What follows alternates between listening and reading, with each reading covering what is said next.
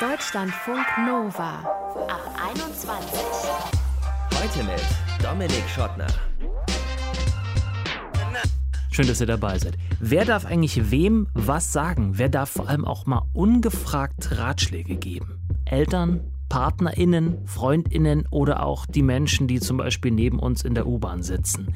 Sich ins Leben und Handeln anderer Leute einzumischen, ungefragt, das scheint ja so ein Bedürfnis zu sein, was relativ viele von uns haben und dem auch relativ viele, muss man auch sagen, nachgeben und damit mehr Probleme schaffen, als sie eigentlich lösen wollen. Wie kommt man mit so einer Situation klar? Wie sagt man zum Beispiel, du, lass mal, deine Ratschläge kannst du für dich behalten? Darüber wollen wir in diesem Ab 21 Podcast sprechen. Zum Beispiel mit Ulrike Bossmann. Sie ist Diplompsychologin und Coachin für positive Psychologie.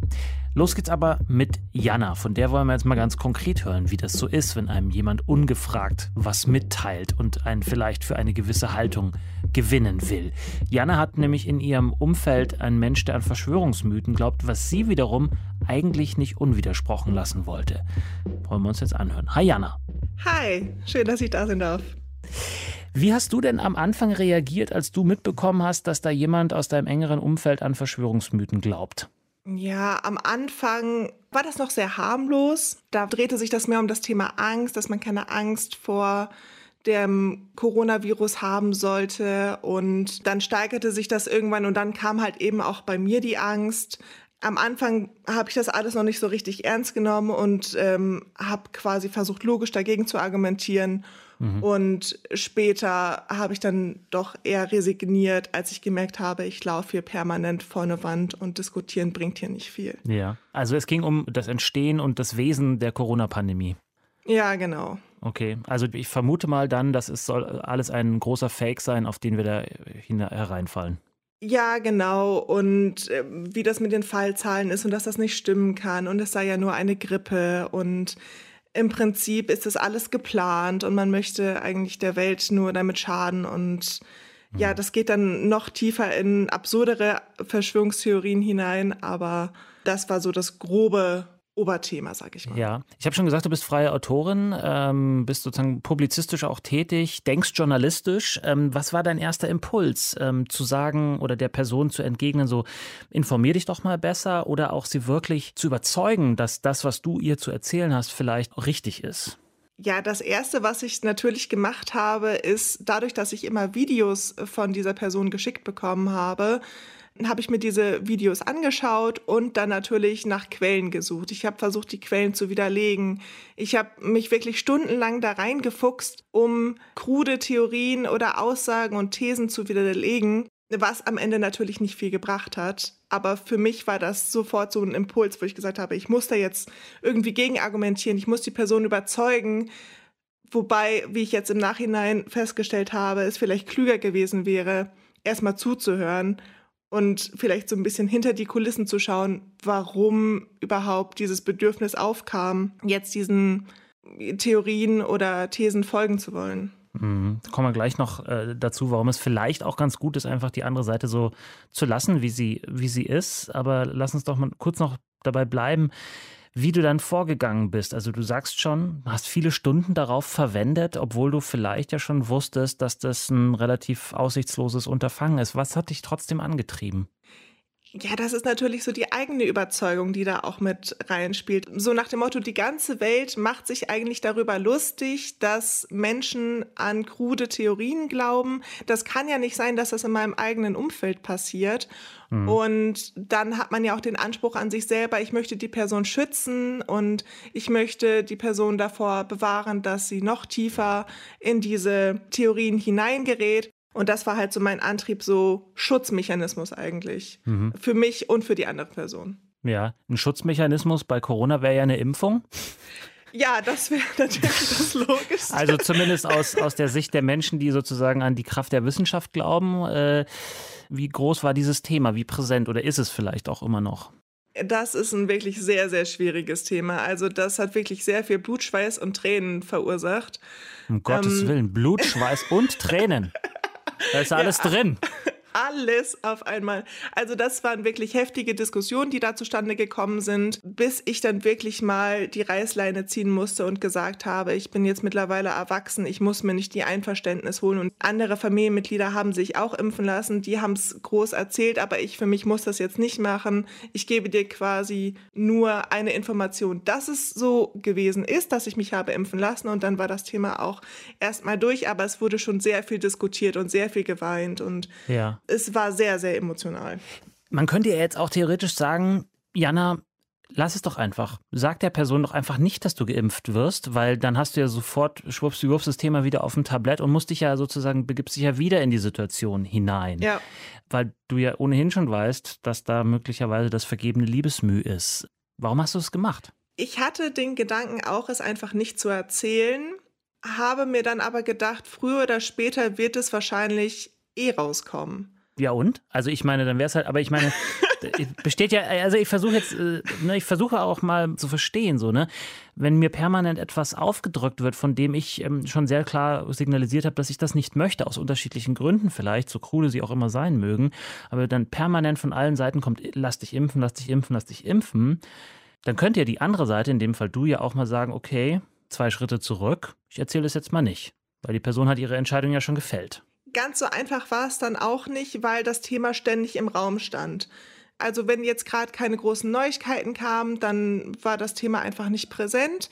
Aber wenn es wieder Fortschritte gab, Hausärzte impfen jetzt auch, dann mhm. wurde das wieder thematisiert. Und bevor der Elefant quasi weiter so groß im Raum steht, habe ich den Schritt vorweggenommen und habe gesagt, folgendes, ich lasse mich impfen und habe mich dann deutlich damit abgegrenzt, dass ich gesagt habe, du musst damit jetzt leben, so leid mir das auch tut. Ich höre dir gerne weiterhin zu und ich verstehe deine Ängste und deine Sorgen, aber ich versichere dir, mir passiert nichts.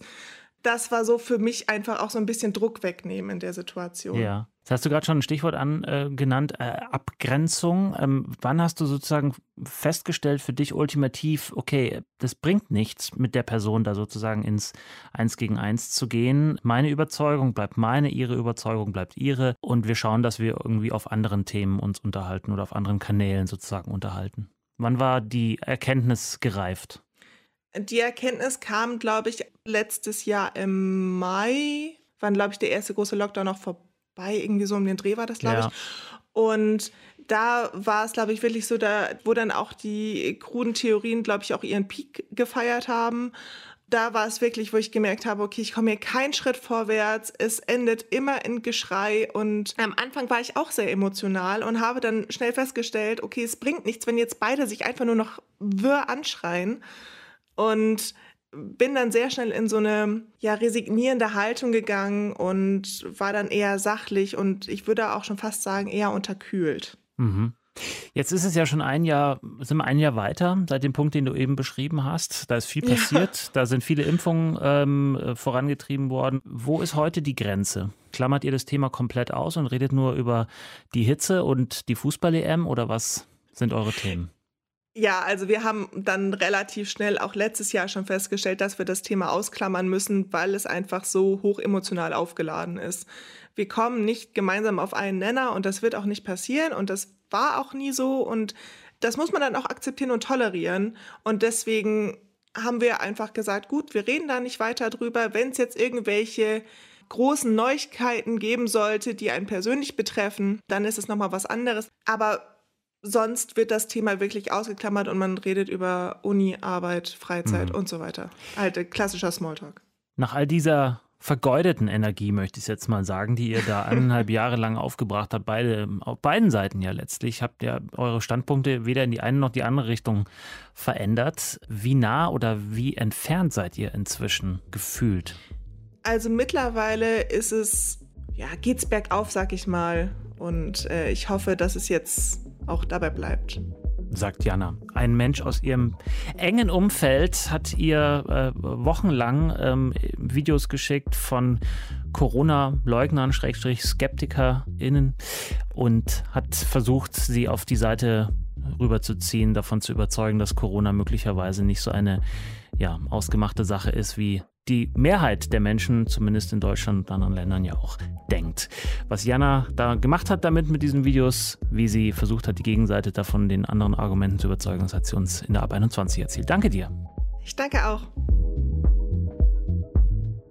Deutschlandfunk Nova.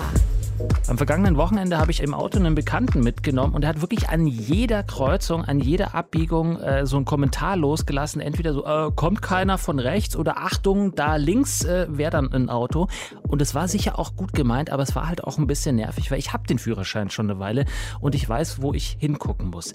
Später sagte der Bekannte dann noch in einem völlig anderen Zusammenhang, ich bin so ein Einmischertyp habe ich gesagt, jetzt ist mir einiges klar. Beim Autofahren, je nachdem wie lange so eine Fahrt ist, kann man sowas ja noch ertragen, aber wenn es dann zum Beispiel um Beziehungsfragen, um politische Haltungen und so weiter geht, da wird es dann ganz schön schwer mit solchen ungefragten Ratschlägen, weil da was berührt wird, was eigentlich ja nur uns alleine gehört. Dieser Raum um einen herum selbst, den man auch ganz gerne eigentlich für sich ja doch behalten möchte. Wie man mit solchen EinmischerInnen respektvoll, aber doch entschlossen umgehen kann, möchte ich mir jetzt erklären lassen Wissen von Ulrike Bossmann. Sie ist Diplompsychologin und systemische Therapeutin. Hallo Ulrike. Hallo Dominik. Wann hast du dich das letzte Mal in jemandes Leben ungefragt eingemischt? Oh, da müsstest du wahrscheinlich alle Menschen um mich herum fragen. Ich würde ja mal sagen, ich mische mich natürlich nie ungefragt ein. Ich warte immer, dass Menschen sagen, was ist deine Meinung? Und ich habe tatsächlich, glaube ich, äh, den, den Luxus, oft eher gefragt zu werden. Weil du das ja qua Beruf sowieso machst. Ja, und Menschen die Idee haben, da kommen klügere Ratschläge vielleicht raus als sonst. Oder auch klügeres Zuhören. Mhm. Ganz oft geht es ja gar nicht um Ratschläge, sondern um Zuhören. Jetzt habe ich eben so eine relativ lebensnahe Begebenheit beschrieben, wo mein Beifahrer immer sich eingemischt hat und mir gesagt hat, ob ich fahren kann oder nicht, was ich ja selber gesehen habe. Und sozusagen die, das andere Extrem ist ja, wenn es um politische Haltungen geht oder um äh, Liebesgeschichten. Warum aber interessieren uns generell die Leben von anderen Menschen so sehr, dass wir ihnen irgendwelche Sprüche drücken müssen?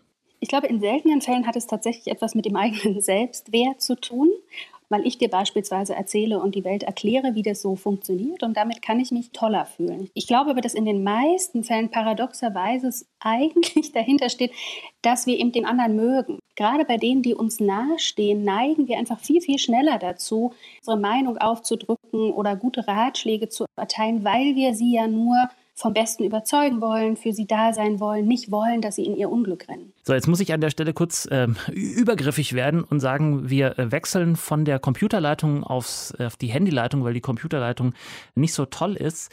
Ulrike, lass uns aber inhaltlich direkt einfach weitermachen. Wann wird es denn tatsächlich übergriffig, wenn ich die anderen Menschen äh, mit meiner Weisheit oder meiner Lebenserfahrung irgendwie beglücken möchte? Ab wann ist ein Punkt erreicht, wo man sagen muss, okay, da geht es nicht weiter?